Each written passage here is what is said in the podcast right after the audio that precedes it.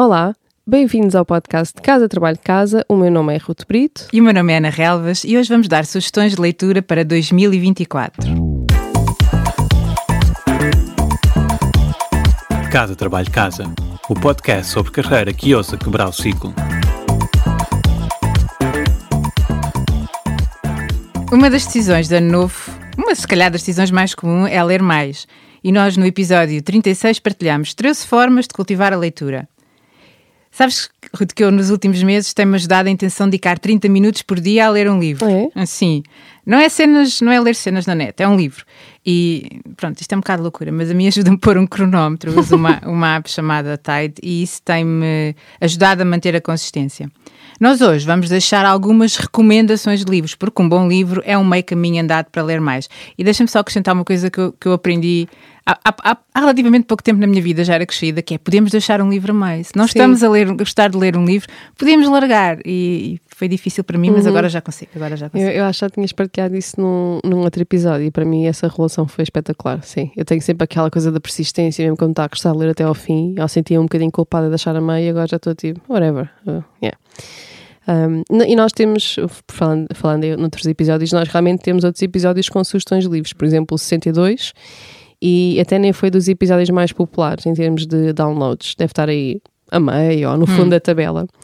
Mas houve pelo menos uma pessoa que nos contou que adorou ler o Creativity Inc., que foi uma das nossas sugestões, e até o partilhou com o CEO dela para implementar algumas ideias na empresa. E por isso nós sabemos que houve impacto, apesar de não ser sim. o mais popular, houve impacto. E também como consideramos a leitura um hábito mesmo, mesmo importante, nós, nós vamos voltar aqui a insistir no tema. Ana, qual é a tua primeira sugestão de leitura? Olha, a minha primeira sugestão de leitura é um livro chamado How to Be Human, The Manual. Portanto, Um manual para ser humano de uma senhora chamada Ruby Wax. A Ruby Wax é uma comediante que, para procurar soluções para os seus problemas de saúde mental, e saúde mental aqui. eh, temos todos, não é? Algumas, algumas dificuldades. Fez um mestrado em terapia cognitiva. E, e neste livro ela fala sobre várias dimensões da vida e como melhorar o nosso bem-estar. E acho, acho útil a qualquer pessoa que procure estar bem, até para aqueles que parecem estar bem, como eu estava há pouco a, a- brincar. Este livro são as palavras dela em diálogo com um neurocientista e um monge, e é muito interessante o cruzamento das três perspectivas. E eu achei super divertido ouvir o audiobook, pois são mesmo os três a lerem, e percebe-se, há assim uma certa cumplicidade entre eles. Tem uns capítulos melhores do que outros. A primeira parte do livro eu, achei bastante, bastante eh, interessante eh, e foi uma boa companhia numa viagem para Coimbra. Por isso é um livro que eu recomendo. Não há em português, ou pelo menos até agora não há em português. Ruth, e tu? Que livro é que recomendas? Olha, então a minha primeira recomendação é o Think Again, do Adam Grant. Em- já acho que já foi lançado em português e chama-se Pensar Melhor: O Poder de Saber o que Não Sabemos. O Adam Grant é um psicólogo organizacional e é uma das vozes que eu admiro. Nós Quase- admiramos, não é? Sim. O Seth Godin, Adam Quase Grant. tanto como o Seth Godin, sim. Quem nos segue no, no Instagram já deve ter reparado que nós, eu partilho imensa coisa que ele publica nas redes. Uh, a premissa do livro é que a inteligência normalmente é vista como a capacidade de pensar e aprender. Mas no mundo que está em mudança constante e mudança rápida, há outra capacidade que pode ser mais importante: a capacidade de repensar e desaprender. Isto é uma citação direta do livro porque vale muito mais que as minhas palavras. Então, ele diz: Muitos de nós preferimos o conforto da convicção ao desconforto da dúvida. Ouvimos opiniões que nos fazem sentir bem em vez de ideias que nos fazem pensar a fundo. Quando alguém discorda de nós, vemos isso como uma ameaça ao nosso ego em vez de uma oportunidade de aprender e rodeamos de pessoas que concordam connosco em vez de procurarmos aqueles que desafiam a nossa maneira de pensar. Ele diz mesmo que o ser inteligente não nos deixa imunes a estes fenómenos.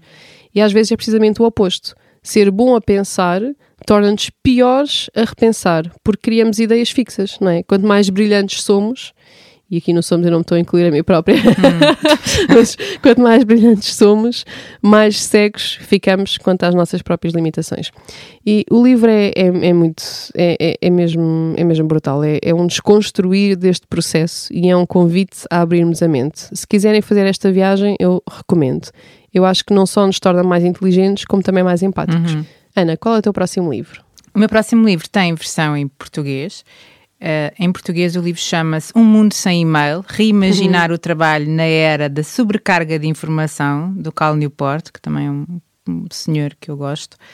Este, Este é um livro provocatório para a maior parte das pessoas em Portugal, mas que eu acho que pode ser inspirador, em particular para quem tem poder de decisão, para quem tem funções de gestão e liderança e procura inovar. O Cal faz o cast como o e-mail reduz a produtividade e nos faz sentir miseráveis.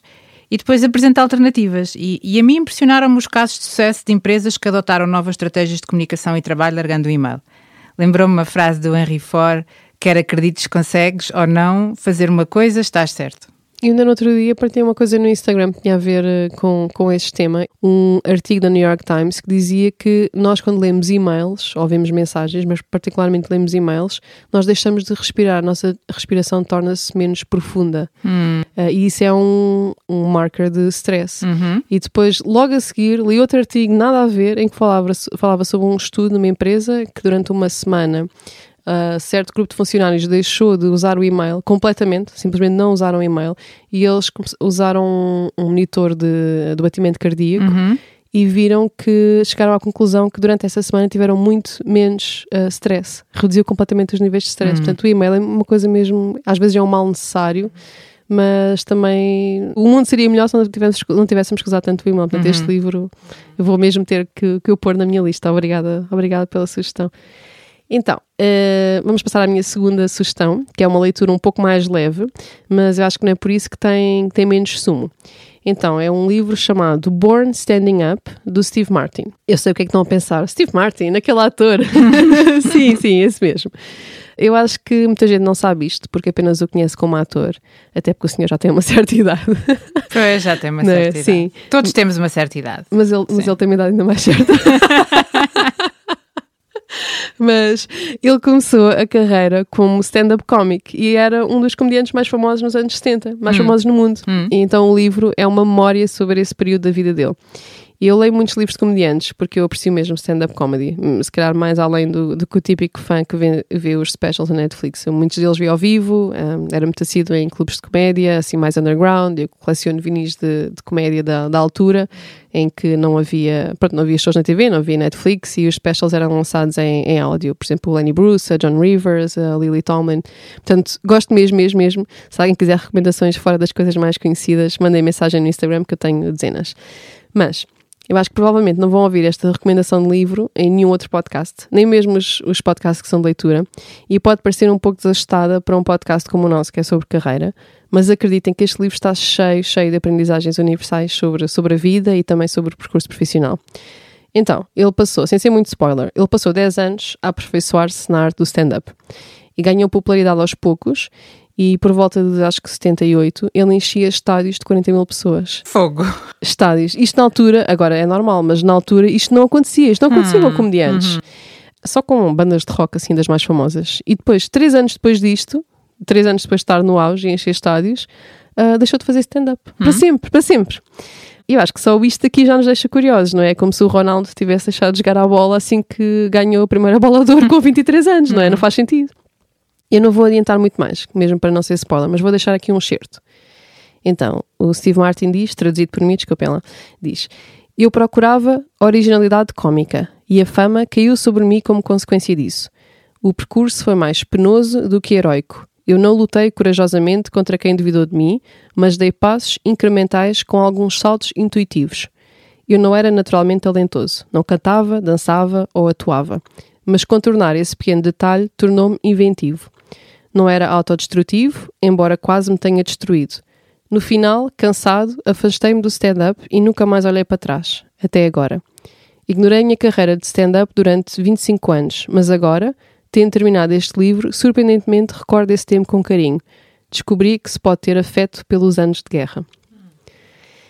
Eu traduzi o certo para o podcast, mas o original em inglês está, está brilhante. O livro está mesmo muito bem escrito. Ele é mesmo escritor, aliás, ele já escreveu dois best-sellers de ficção. Acho que, entretanto, lançou outro há pouco tempo. Um, não de ficção, mas uma nova memória dos anos mais recentes dele. E ele escreve também regularmente para a revista New Yorker. Portanto, uh, é mesmo. Ele escreve mesmo bem. Se preferirem a versão audiobook, também é delicioso porque é narrada por ele, né? Ouvir na voz dele.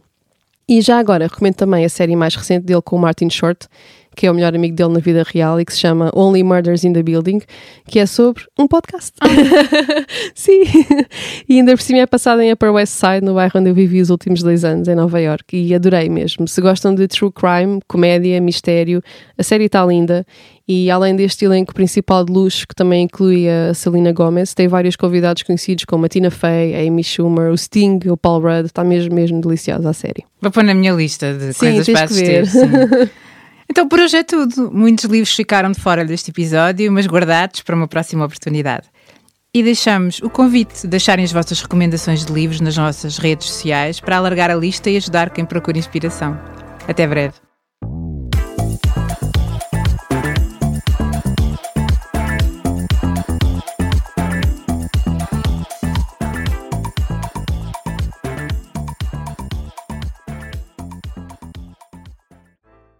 Sabias que já podes apoiar o nosso trabalho? Se és um ouvinte fiel do nosso podcast, convidamos-te a subscrever o Casa Trabalho Casa Premium.